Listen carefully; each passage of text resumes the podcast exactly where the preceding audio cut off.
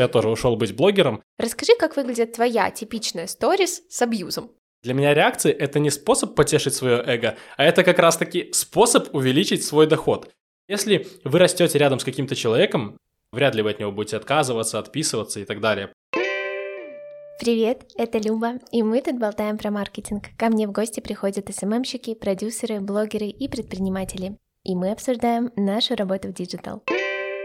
Сегодня мы будем болтать с Максимом Кламером, абьюзером, нарциссом и шарлатаном. Он сам попросил так себя представить, и я скажу от себя, чтобы вы понимали, почему такой человек пришел в подкаст про маркетинг. Максим очень необычно ведет свой инстаграм, и имея чуть меньше 4000 подписчиков пока что, не знаю, когда вы слушаете этот подкаст, он живет с охватами от 2000 и выше. Вот мы будем, собственно, выяснять, как такого добиться, что такое вообще абьюз подписчиков, потому что Максим это успешно практикует, и поговорим про то, куда вообще сейчас движется инфобиз.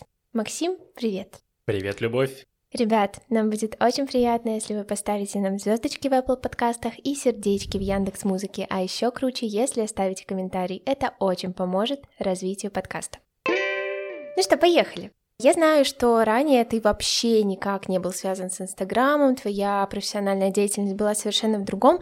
Расскажи, пожалуйста, как ты пришел к активному ведению сторис, зачем это вообще было тебе нужно на тот момент, потому что нас слушает очень много людей, которые вот хотят-хотят начать вести Инстаграм, но, возможно, не до конца понимают, к чему это их может привести и зачем это им делать, если они там, например, вообще в другой сфере работают. Ну смотри, я был агентом по недвижимости, я только пришел в сферу недвижимости, и, понятное дело, там твой доход зависит от количества сделок, то есть от количества клиентов, которым ты продашь квартиру. И вот в продажах есть такое понятие, как касание. Для того, чтобы провести продажу, для того, чтобы совершить сделку, нужно сделать определенное количество касаний с клиентом. То есть где-то это 6, где-то 10, где-то 60.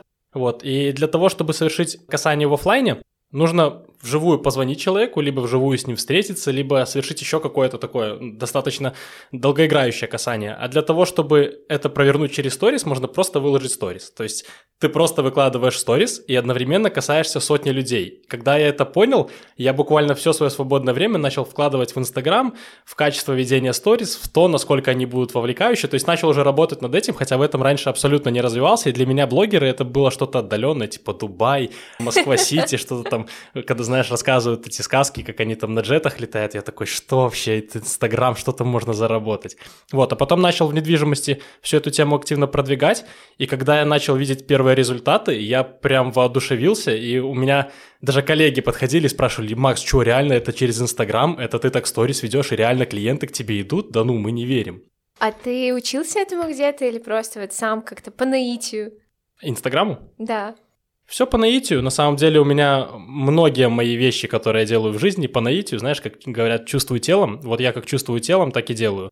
Если сейчас я, например, чувствую, что сторис не нужно выкладывать, не потому что там по правилам оно не подходит, а просто потому что мне кажется, что аудитория не поймет, я их не выкладываю. Точно так же и тогда. Я чувствую, что вот примерно так нужно, начинаю выкладывать. Потом смотришь обратную связь, видишь, что людям не заходит, начинаешь делать как-то по-другому. Ну, и в итоге, отталкиваясь от своих внутренних ощущений, я делал лучше либо хуже дальше. Круто можно запомнить такой поинт, то, что мы отталкиваемся от своих внутренних ощущений, во-первых, а во-вторых, смотрим на реакцию подписчиков, если как бы людям не интересно, если реакции нет, то значит вы, наверное, что-то не так делаете, можно проверить. Да, еще добавлю, что системность в Инстаграме, она не играет такую важную роль, наверное, как творчество, потому что вот есть ученики, которым ты говоришь, нужно делать примерно так и так, но в итоге чувствуй телом, и когда ты почувствуешь, что все классно получается, то есть дальше будешь расти. А человек прям за вот эти правила сторис цепляется и пытается делать все точно-точно по правилам, не дает воли своему творчеству, какому-то творческому потенциалу, не реализовывает, получается, это дело, и в итоге у него сторис получаются такие, типа, параллельно, перпендикулярно, вот что-то в таком духе, и, естественно, это не искренне, это не настоящее, это фальш, аудитория очень легко считывает фальш, и в итоге не получается нормального сторителла, поэтому не получается вовлечение. Такой короткий экскурс, как вести сторис даже провели. Окей, но сейчас твоя жизнь совершенно не связана с недвижкой, ты оттуда ушел, правильно? И расскажи в целом, чем ты сейчас занимаешься. Я блогер. Ага, ну хорошо, давай так. Супер. Ну, то есть в какой-то момент ты решил, что э, как бы и доходы из Инстаграм позволяют тебе уйти из недвижки, и в целом тебе эта тема намного интереснее, намного больше отзывается, правильно? Да, на самом деле в недвижке я очень быстро добился потолка, я уже попал там на телевизор, уже клиентов всех самых сложных, как мне казалось, умел отрабатывать, уже со всеми поработал, все квартиры попродавал, весь Минск знал, уже и курс свой запустил, все прекрасно, в недвижке потолка добился, а вот в Инстаграме потолка как раз-таки нету. И я помню, у Митрошиной даже как-то выходил фильм, «Ушла быть блогером» назывался. Вот у меня что-то такое произошло, я тоже ушел быть блогером, и когда я уходил из недвижки, мне все виска крутили, говорили, Макс, ты что, ты здесь такие деньги можешь зарабатывать, это недвижимость, тут можно в Дубай лететь, там можно в Лондон, куда угодно, можно деньги зарабатывать. Но мне как-то уже не хотелось этим делом заниматься. Вот я пошел быть блогером, что называется. Кайф. Главное, что по любви. Да. Давай чуть-чуть подвинемся ближе к нашей сегодняшней теме. Расскажи, как тебе пришла идея абьюзить подписчиков, что это вообще такое, как это происходит. Введи нас, пожалуйста, в контекст. Ну смотри, вообще Абьюз для меня это даже чуть глубже, чем абьюз, потому что классический абьюз это типа вот вы лохи, вы не купили мой продукт, ха-ха-ха, теперь кто-то, проходя мой продукт, будет становиться умнее и богаче, а вот вы дальше будете сидеть бедная и несчастная. Ну вот для меня абьюз это когда вы не ставите мне реакции, я уйду из Инстаграм, или там, вы, меня не было два дня, а вы даже мне не написали, все, я тогда закрываю свою страничку, не получите больше полезного контента. Ну, то есть, наверное, что-то такое безобидное.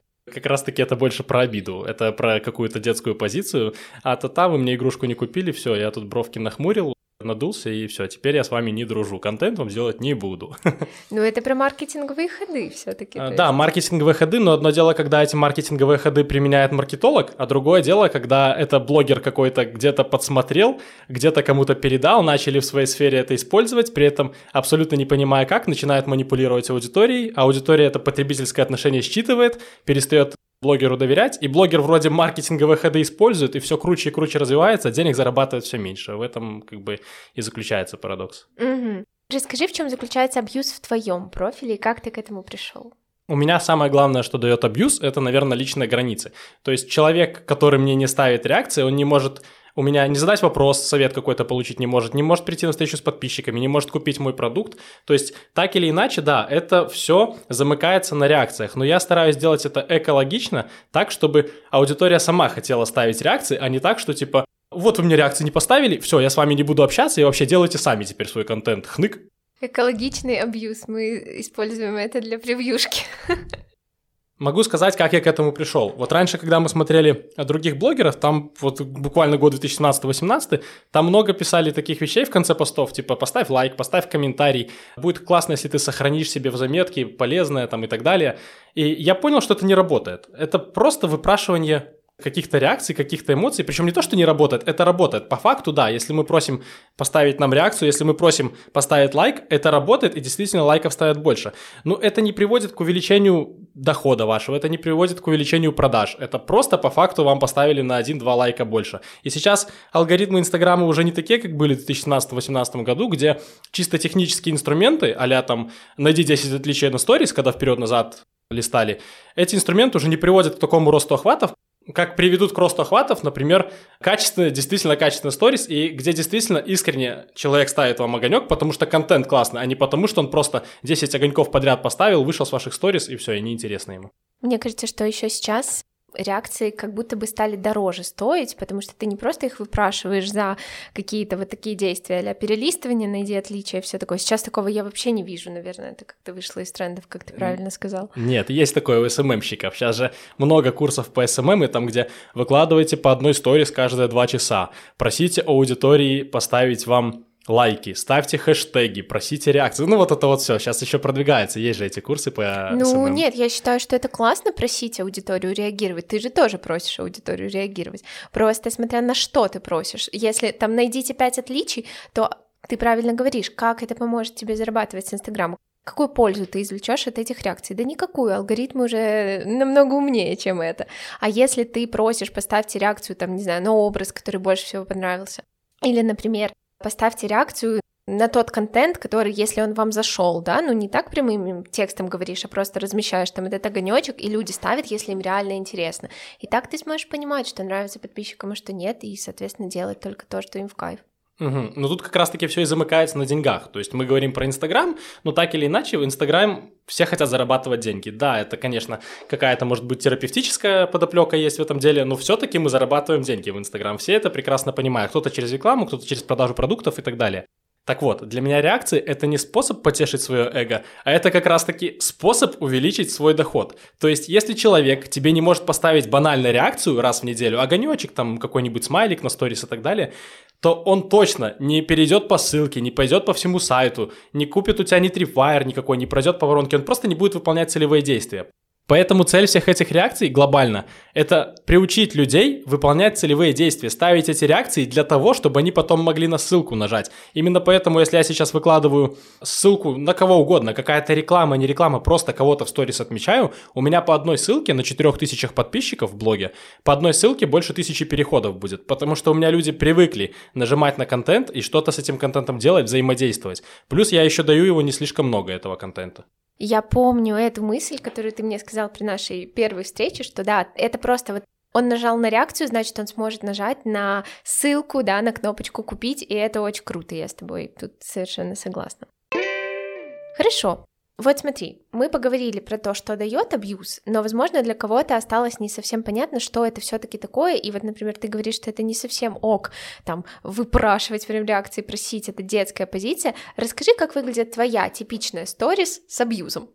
Что там написано? Смотри, как может выглядеть моя типичная сторис. Например, в директе мне человек пишет, Максим, посоветуй, пожалуйста, какого-нибудь агента по недвижимости, ты в недвижке работал. Или, Максим, а посоветуй, пожалуйста, э, какой-нибудь хороший ресторан, я знаю, что ты там завтракаешь в ресторанах, например. И я этому человеку отвечаю, слушай, я тебе ничего советовать не буду, потому что ты мне условно с ноября реакции не ставил. Скриню это дело и выкладываю в сторис. Вот примерно так выглядит моя типичная сторис с абьюзом. При этом аудитория очень хорошо меня понимает, принимает, и она любит этот контент, потому что аудитория, получается, ставит мне огонечки, и когда кто-то не ставит, и я им не даю какого-то совета, аудитория словно поддерживает меня, потому что как бы они-то ставят эти огонечки, понимаешь?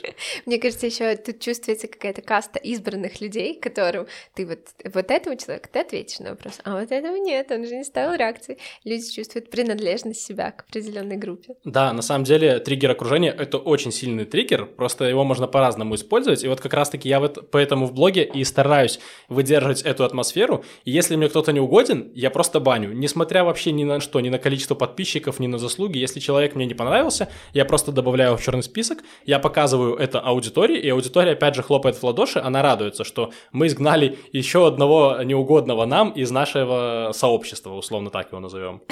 Круто. Окей, хорошо. Ты наверняка видишь, что другие блогеры за тобой чуть-чуть повторяют. Как ты к этому относишься? Слушай, на самом деле я понимаю, что будут все это дело постепенно себе копипастить. В этом нет ничего страшного, на первый взгляд. Другое дело, что люди делать это не умеют. Вот я, например, скриню это дело, когда мне в директ пишут, что ты мне с ноября реакции не ставил, выкладываю в сторис, и потом вижу, что блогер другой слово в слово такую же сторис выкладывает себе. И я не понимаю, зачем он это делает, почему он не придумал, знаешь, вот называется «воруй как художник», почему он не придумал какой-то свой способ, потому что я ж не сразу начал таким заниматься, я постепенно аудиторию подогревал, я объяснял аудитории, ребята, ставьте, пожалуйста, реакции, потому что это контент, я на него трачу время, силы, вот у меня там, например, час на написание сценария, полчаса на выкладывание и два часа на директ уходит, просто для того, чтобы вам блок сторис выложить и ответить вам всем на ваши сообщения, а вы даже огонечек не ленитесь поставить, то есть я с этого захожу, а другие блогеры сразу копипастят, кастят и сразу же начинают все это дело использовать у себя. Естественно, их аудитория в шоке. Она не понимает, как такое происходит, потому что как бы был нормальный блогер, а тут начал банить всех налево-направо. Что? Просто это мода. Кстати, ты замечаешь моду на абьюз? Вот я прям вижу, что это как будто бы стало более популярным. Это, наверное, тоже можно назвать про маркетинговые ходы, потому что чем больше времени проходит, тем больше эволюция берет свое, люди развиваются, Инстаграм развивается, и уже подписчика не так просто заставить купить. Все эти прогревы считываются на раз, все манипуляции, все рекламы уже считываются на раз, и сейчас уже даже экологичным будет, если ты рекламу выложишь и напишешь «это реклама», а не просто там завуалированно, mm-hmm. нативно подведешь все это дело. Так вот, блогеры это понимают и все новые и новые ходы стараются придумывать для того, чтобы увеличить себе продажи. И вот, собственно, абьюз это один из таких маркетинговых ходов. Это тоже такая психологическая манипуляция, я бы ее так назвал. Вопрос просто в том, как ее использовать грамотно, либо вот просто пихать везде подряд. Угу. Ну супер, про абьюз поговорили. Ребят, ну сами решайте, использовать или нет и каким образом. Потому что действительно, если просто брать и в один день такие хап, я такая скажу, если не будете ставить мне реакции, перестану вам отвечать директ, будет как-то так себе. В абьюзе на самом деле, экологичном абьюзе, нет ничего плохого. И нет ничего плохого в том, что вы объясните людям, что вы делаете контент, что вы хотите, чтобы вам тоже взамен давали какие-то реакции.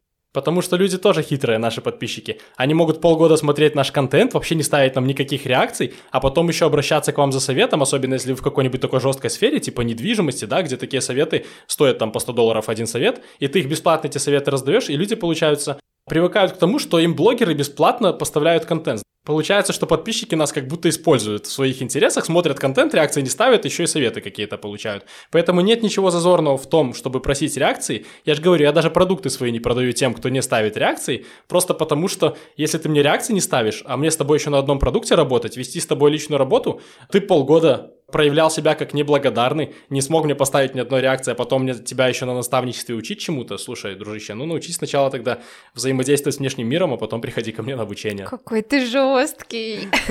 Слушай, у меня такое часто было, что человек вообще мне не писал никогда, вот реально на каждом потоке наставничества моего по таргету было такое, что мы с человеком не взаимодействовали ровно никак. Но я веду запись на диагностике, человек записывается, и он покупает а я такая, а ты давно на меня подписан? Ну, полтора-два года. И я такая, боже, да я тогда еще Инстаграм не вела. Ну, то есть такое все равно бывает, а получается, что ты таким не продаешь.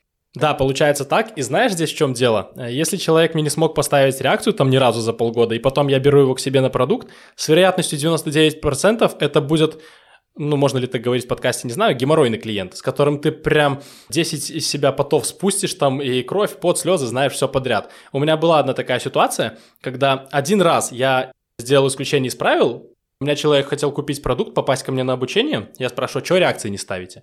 Она такая, а что за реакции, как это, куда это? Я понимаю, что человек даже не понимает, что такое реакции. То есть глупо просить то, что не знаю что.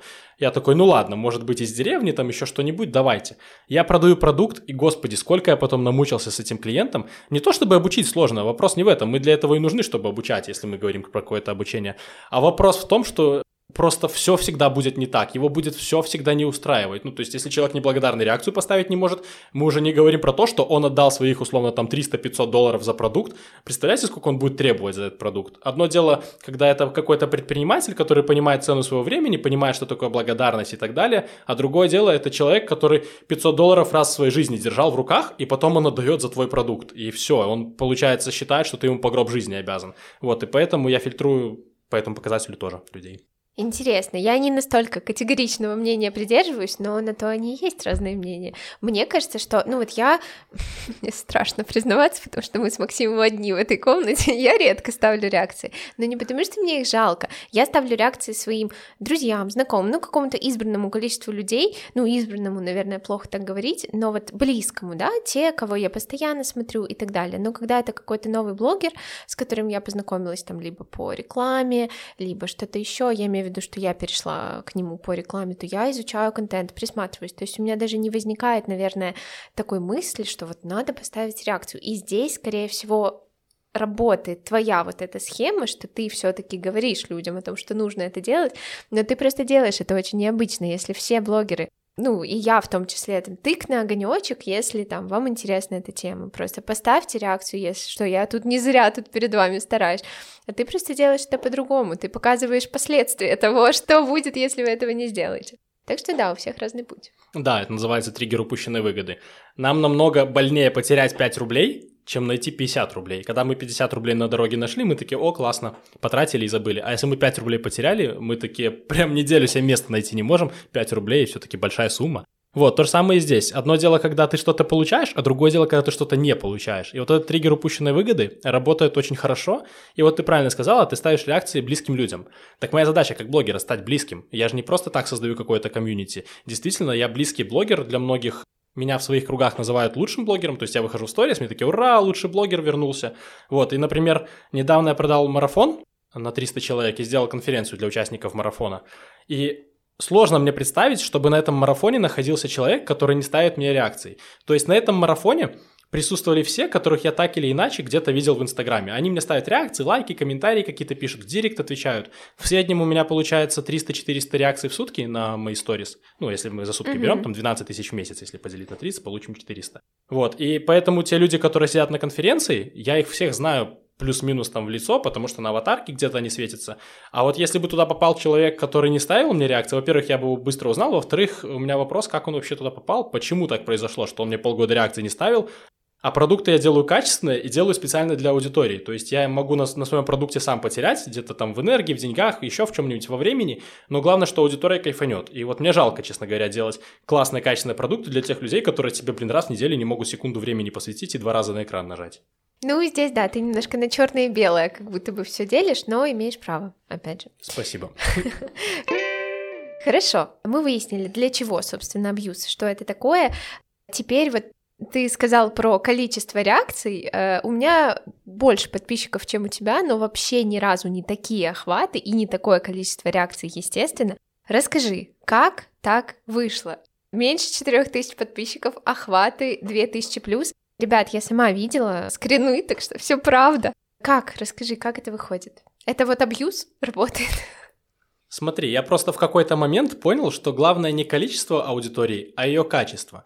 То есть, если мы говорим про конверсию, что, например, из тысячи человек у тебя покупают 10, то для того, чтобы сделать 100 продаж, тебе надо 10 тысяч человек. Ну, то есть, с конверсией там этот 1%. Так вот, проще нам увеличить конверсию, чтобы из тысячи человек у нас покупало 200, чем будем гнать лишнюю аудиторию, потому что классно, это гивы так работают. Аудиторию-то мы пригоняем, аудитория холодная, не прогретая, конверсия в продаже слабая, а что толку? Деньги вы вкладываете, количество подписчиков у вас там 20-50 тысяч, а зарабатываете вы меньше, чем работник на заводе там за 800 рублей, который работает. Какой смысл тогда с такого ведения блога и зачем вообще этим занимаетесь? Такой вполне закономерный вопрос. Вот, поэтому я понял, что качество аудитории намного важнее, чем количество этой аудитории, причем даже не качество аудитории, аудитория это же тоже люди, как бы они по-своему качественные. Скорее важнее качество коммуникации с этими подписчиками.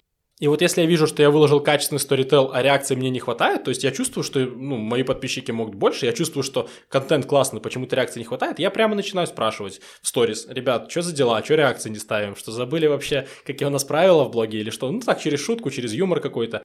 Или я могу, например, напрямую людям писать. Я захожу к себе в подписчики, куда-нибудь вниз листаю, рандомно выбираю, останавливаюсь, нажимаю там сообщение, смотрю, он мне реакции не ставил. Я пишу, здравствуйте, вы мои истории смотрите? Он, например, да. Я спрашиваю, а чего реакции не ставите? Вам не интересен мой контент? Ну и тут человек отвечает, либо интересен, простите, буду ставить, либо я не знаю, что такое реакции, ну там может быть с деревни, mm-hmm. там либо там 40 плюс, 50 плюс, мало ли там люди не занимаются этими реакциями, вообще не знают, что такое Инстаграм, заходит только, чтобы сына до меня посмотреть. Тем более раньше привлекал аудиторию на тему недвижимости, и, понятное дело, там взрослая платежеспособная аудитория. Настолько взрослая, что она не привыкла ставить действительно реакции, поэтому напрямую приходится спрашивать. Спрашивать, почему не покупаете. Кстати, очень хороший совет, очень хорошо работает. Если вы продаете какой-то дорогой премиальный продукт, условно там 500, 1000, 2000 долларов, 5000, Через сторис его достаточно сложно продать. Это должна быть мега-мега горячая аудитория для того, чтобы скупать такие продукты через сторис. Это все лучше продается через личное взаимодействие. И если вы не можете с человеком офлайн встретиться, то хотя бы в директ напишите. Вот у вас есть, например, человек, который вам ставит реакции, он достаточно горячий, платежеспособный, и вы попадаете в его потребность, но он вот, получается, не покупает. Вы просто ему в директ пишете и спрашиваете, здравствуйте, Светлана, вот я вижу, вы на меня давно подписаны, вы мне огонечки какие-то ставите и тут взаимодействуете с контентом, и вообще меня родственникам всем рекомендуете, а вот я вот такой продукт сделал, и вы его не покупаете. В чем дело? И тут ты узнаешь действительную причину, и человек говорит, а что, мне тоже можно, да? То есть вот настолько вообще примитивно. И таким образом, получается, там на какое-нибудь групповое наставничество 10 человек, чтобы собрать, буквально 20 людям в директ нужно написать. Понятно, для того, чтобы собрать 400 реакций, нужно больше раз написать в директ людям и попросить, узнать, в чем причина. Но здесь, опять же, личное взаимодействие очень сильно решает. И еще у меня такой секрет был, когда на меня подписывались новые подписчики через Таргет, я каждому отправлял лично приветственное сообщение. То есть это был не бот, я прям так писал, здравствуйте, рад видеть вас у себя там в блоге, надеюсь, мы с вами подружимся, постараюсь оправдать ваше доверие, и это отправляю я, а не бот. Я прям таки писал, потому что люди многие изначально думали, что это бот, а потом начинали отвечать, мы с ними начинали взаимодействовать. И представляешь, насколько качественное получается взаимодействие с аудиторией, когда ты подписываешься на какого-то левого блогера с таргета, а он начинает с тобой общаться, еще какие-то умные мысли, какие-то советы может дать. После этого вы с ним лучшими друзьями становитесь. Да, это требует время, понятное дело. Ну, на это, во-первых, можно ассистента посадить, если вам лень, но, во-вторых, это все-таки ваши деньги. И лучше взаимодействовать с аудиторией, когда у тебя 4000 подписчиков и зарабатывать оттуда деньги, деньги, нежели у вас будет 50 тысяч подписчиков, вы будете думать, господи, где мне на молоко и на хлеб деньги достать? Подписчики не покупают, у меня ничего, денег нет. Да, такое, кстати, бывает. Мы только недавно обсуждали, что есть много блогеров, которые очень крупные, но при этом они транслируют, да, свою жизнь, что они не знают, чем заниматься, то там пойдут на какие-то курсы еще, на какие-то курсы еще, то есть они ведут сторис активно, но они не понимают, как зарабатывать в Инстаграм, то есть они просто набрали когда-то аудиторию каким-то образом, и сейчас не умеют ее использовать, ну, либо аудитория некачественная. У меня появился вопрос внезапный, незапланированный. У тебя же не с самого начала были такие крутые конверсии, да, в просмотре сторис из количества подписчиков. Наверняка сначала все было как у людей, сколько там, 10%, 15. Как ты пришел к тому, какие инструменты ты использовал? Давай чуть-чуть практики добавим. Вот что можно сделать, чтобы вырасти на такие крутые охваты с таким небольшим количеством подписчиков? Ну смотри, тут я когда-то подключил критическое мышление. Я тогда работал еще в недвижимости, где-то год я вел блог на тему недвижимости. И я понимаю, что людям абсолютно неинтересно заходить и смотреть вот эту доску объявлений. Продам квартиру, куплю квартиру, да, как у многих агентов по недвижимости. Либо же на какие-то сухие советы, которые можно найти в интернете, еще где-то что-то. То есть это людям неинтересно. И когда они подписываются на блог агента по недвижимости, они явно не ожидают какого-то качественного контента. То есть, скорее всего, это и будет что-то типа куплю, продам, но они, как правило, подписались, пару раз посмотрели, все, им это надоело, либо они свой жилищный вопрос решили, и они могут не отписаться, но смотреть они тебя точно не будут, им это твое куплю, продам, мне интересно. Поэтому я в тот момент понял, что нужно давать какой-то экстраординарный контент, тот, которого они не найдут нигде. А это что? Правильно, опыт. Это личный опыт, который не найдешь ни в Гугле, ни в Яндексе, ни в каком поисковике, ни в Ютубе. И я начал просто транслировать свой опыт. Я начал рассказывать, смотрите, вот я пришел на квартиру, здесь может быть такое, такое и такое. Но прежде всего что? Я пойду в тренажерный зал, да, и оп, life-контент какой-то вшивал. И то есть я и экспертную часть по недвижимости давал, классную, опытную, которую они не найдут в Гугле. И в то же время постепенно прогревал их своей личности. То есть тренажерный зал, там, например, то, что я ем клубнику или еще что угодно. То есть обычный самый life-контент, где людей постепенно приучаешь к себе как к личности, а не как к агенту по недвижимости. Вот, и поэтому у меня были хорошие охваты, потому что был действительно классный, интересный контент. Даже человек, который не интересовался недвижимостью и случайно ко мне в блог попадал, я настолько качественно, получается, рассказывал про эту недвижимость, что им становилось интересно, про какие-то инвестиции, еще про что-то. Вот, и потом, когда я из недвижимости ушел, от меня не отписался ни один человек. Вот я вышел в блог и сказал, все, ребят, я ухожу из недвижимости, теперь я блогер просто. Ни один человек от меня не отписался, потому что все знали, что я даю качественный контент на любую тему. Что бы я ни рассказывал, хоть про нижнее белье, хоть про покрышки для трактора, что угодно, я буду рассказывать, это интересно. Вот, это такой основополагающий фактор, почему люди тебя смотрят. Потому что контент должен быть качественный, а не эти все технические приемчики, типа там полистай вперед-назад, 10 отличий, вот это все. Окей.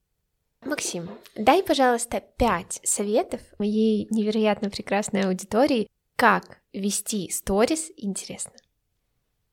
Непривычно, когда называют невероятно прекрасную аудиторию чью-то, а не мою.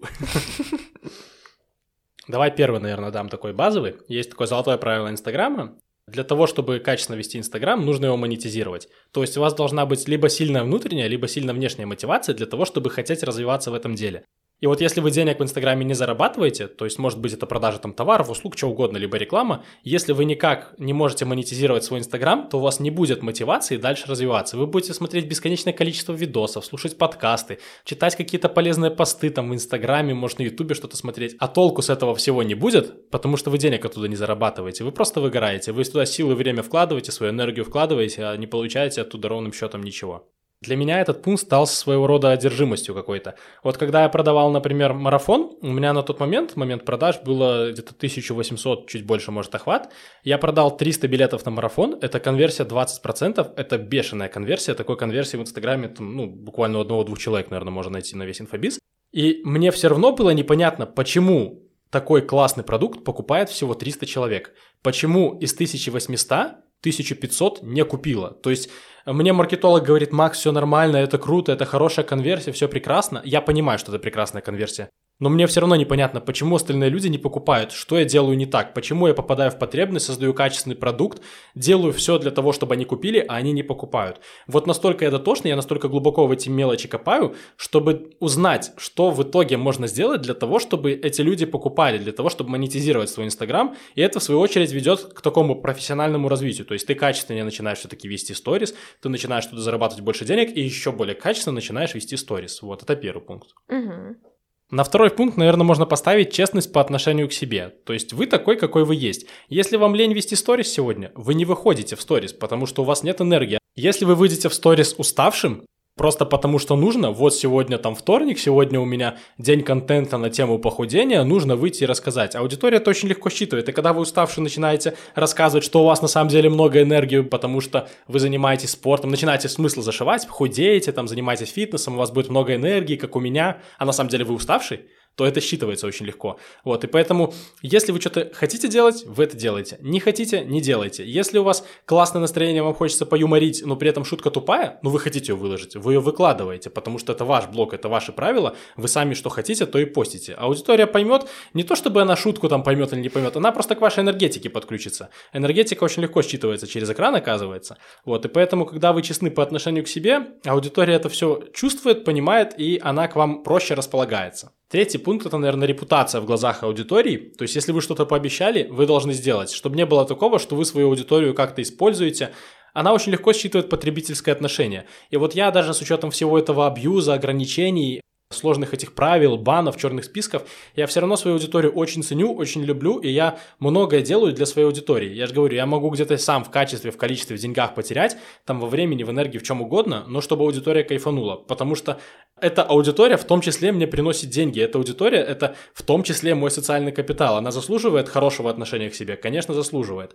Так вот, если вы потребительски относитесь к аудитории, что вы от нее хотите, какие реакции она вам будет ставить? Четвертый пункт такой, наверное, банальный. Отличайтесь. Я когда был в недвижке, мне очень сильно помогло выстрелить то, что на рынке не было классных блогов-риэлторов. Но вот я прям анализировал, старался найти хоть одного конкурента, хоть что-то похожее на то, что, откуда я смогу брать идеи, где я смогу вдохновляться. Вообще ни одного. Вот прям, вот вообще. Есть классные спецы, вопросов нет. Э, именно в своем деле, в профессиональной деятельности. Но блог вести никто не умеет нормально.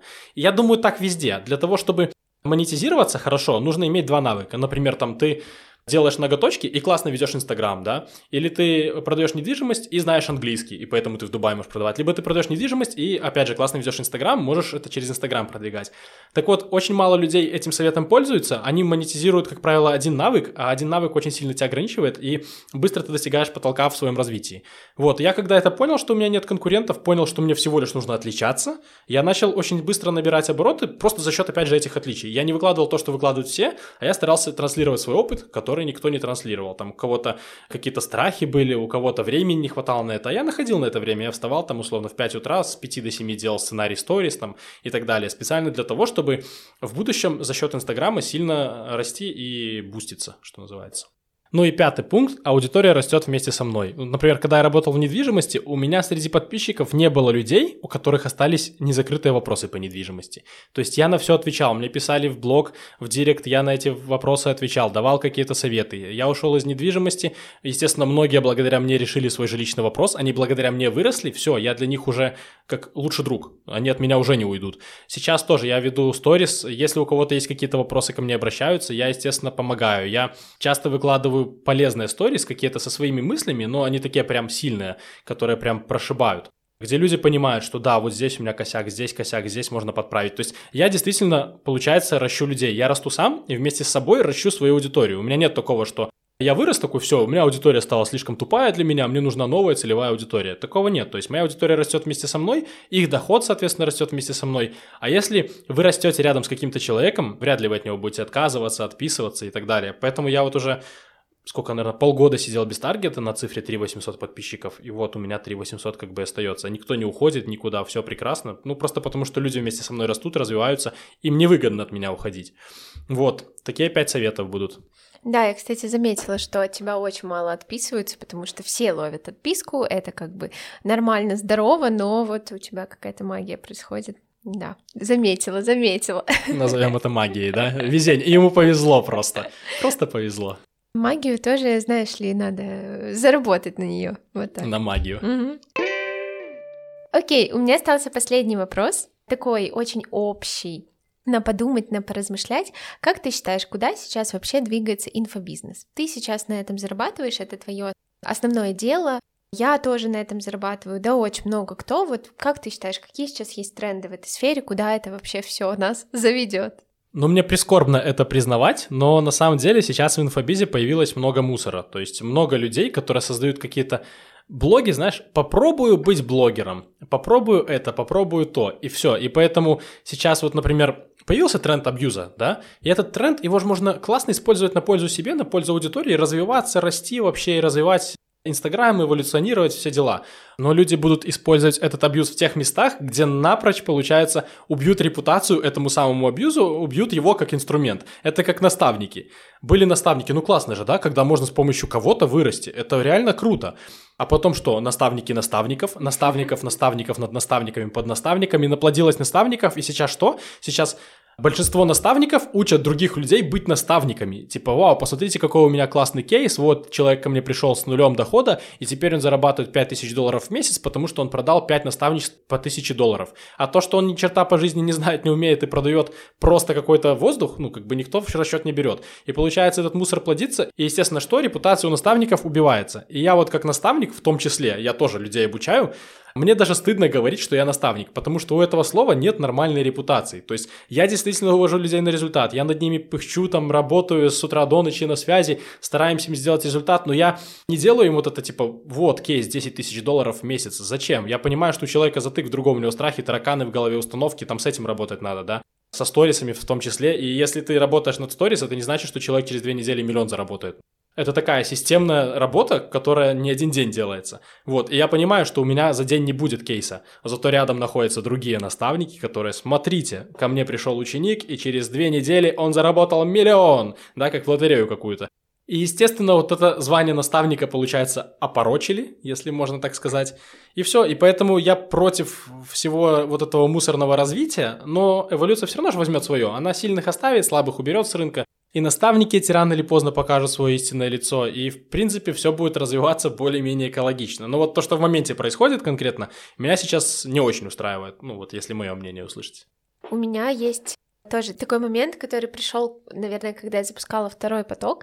Я очень сильно запарилась над первым потоком наставничества своего, тоже такое слово, да, не совсем корректно, не совсем нравится его тоже произносить, хочется придумать новое название. Короче, я очень сильно заморочилась над программой, над продуктом, потому что у меня один из главных страхов был продать что-то плохое и вот, ну, получить плохой отзыв, мне это вообще казалось каким-то невероятным. В итоге я очень сильно заморочилась, сделала классный продукт, но по факту первый мой, собственно, наставник наставника, человек, который помогал мне запускать курс, очень сильно помог мне продать, то есть я вообще не знала, как это все строится, я очень классно понимала в своем продукте, но я не понимала, как его продать. И работа его заключалась в том, что он мне действительно помогал продавать, очень сильно просто простроил весь путь. Но я только потом поняла, что мне совершенно не рассказали, из чего должен состоять продукт. Мне помогли, ну вот как-то супер минимально, но по факту это было, ну где-то 10% внимания, ну, 90% заключалось в том, как это продать. Поэтому я сделала очень классный результат в продажах, но если бы на месте меня была бы не я, а какой-нибудь более недобросовестный человек, то это был бы говно продукт, проданный за очень дорогие деньги. Да, и, к сожалению, таких продуктов очень много. У меня аналогичная ситуация была, когда я ученицу выпустил с наставничества, и она работала в найме, а потом вышла на доход 100 долларов в час за счет того, что продавала консультацию. Ну, то есть консультацию свою продает по копирайтингу, по ведению сторис, mm-hmm. вот по всем вот этим моментам СММным, продает за 100 долларов за час консультации, получается 100 долларов в час она зарабатывает. И это очень круто, и через буквально там недели 3-месяц она мне пишет, типа, Макс, я устала за 100 долларов в час работать, ну, за 150 уже поставила, хочу 200 долларов в час работать.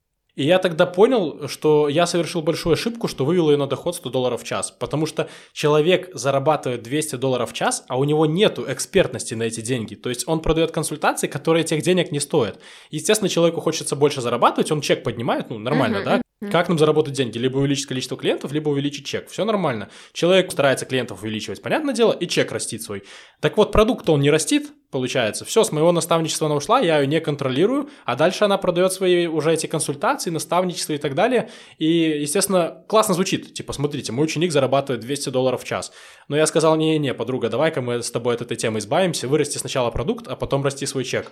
И вот когда сейчас у меня даже на наставничестве, наставничество, что у нас уже, про наставничество начали. И если сейчас у меня на наставничестве я вижу, что человек не получил то, что должен был получить, ну вот, например, у меня месяц идет обучение, если я вижу, что человек за месяц не сделал тот результат, который я от него хотел, ради которого я его к себе взял, Все, я его не отпускаю. То есть, да, я теряю по деньгам, я не беру следующий поток себе на обучение, мне это невыгодно. Но я зато себя не предаю, я понимаю, что я действительно делаю качественный продукт. Я заработаю вдвое меньше денег, но у меня останется репутация на рынке, у меня останется репутация перед самим собой. Ведь качественный продукт это на самом деле тоже такой достаточно важный критерий, тебя как успешного блогера. Если продукты классные, ты все равно свою репутацию потом заработаешь хорошую, ты все равно будешь известен, тебя будут покупать. Но если у тебя продукт изначально построен на вранье и на том, что там воздух, хотя продаешь ты его классно, да, ну, продать-то несложно, обучиться там каким-то механикам, этим всяким абьюзам, каким-то манипуляциям, все, продал, класс, а дальше что? А дальше потом такого же человека обучать, точно так же продавать, ну, и в итоге это везет к этому мусору на рынке. Вот, поэтому качественный продукт – это тоже достаточно важный критерий, это тоже нужно учитывать, если вы что-то продаете. Максим, спасибо тебе большое за твое мнение по очень многим вопросам. Спасибо за некоторые секретики, как же нам вырастить охваты так сильно и зарабатывать много при маленьком количестве подписчиков. На самом деле мне нравится, что у нас получился подкаст больше, знаешь, про такое, какое-то про честность перед людьми, а не про как рубить бабки, когда у тебя мало подписчиков. Вот, так что я тебя очень сильно благодарю. Мне нравится, что наши мнения в некоторых моментах не совпадали, от того интереснее. Да, пожалуйста, пожалуйста. Причем добавлю, мы-то тут много чего обсудили, а аудитория это все послушает, и если использовать не будут, то как бы смысл от прослушивания этого подкаста, понимаешь? Поэтому если вы хотите вырасти, пожалуйста, эту информацию используйте. Да, мне очень понравилось то, что я сейчас на одном обучении нахожусь, и мне нравится, что после каждого занятия заставляют, вот что ты сделаешь в ближайшие 72 часа из того, что ты узнал. И ты напрягаешься, такой пишешь что-то, что тебе надо сделать в течение этих 72 часов. Ну и, собственно, делаешь, и вы делаете. Да, вот такое вот вам напутствие. Поэтому да, ребята, всем спасибо большое за то, что меня послушали. Подписывайтесь, Максим Кламер в Инстаграме. Приходите на конференцию ко мне скоро будет, да, если, конечно, успеете, если там огонечки ставить будете. Да, Любовь, тебе тоже спасибо большое за то, что пригласила меня на этот прекрасный подкаст. С радостью приду еще когда-нибудь попозже. Прекрасно, да, ссылочки, естественно, все, как всегда, в описании, и на Максима, и на меня.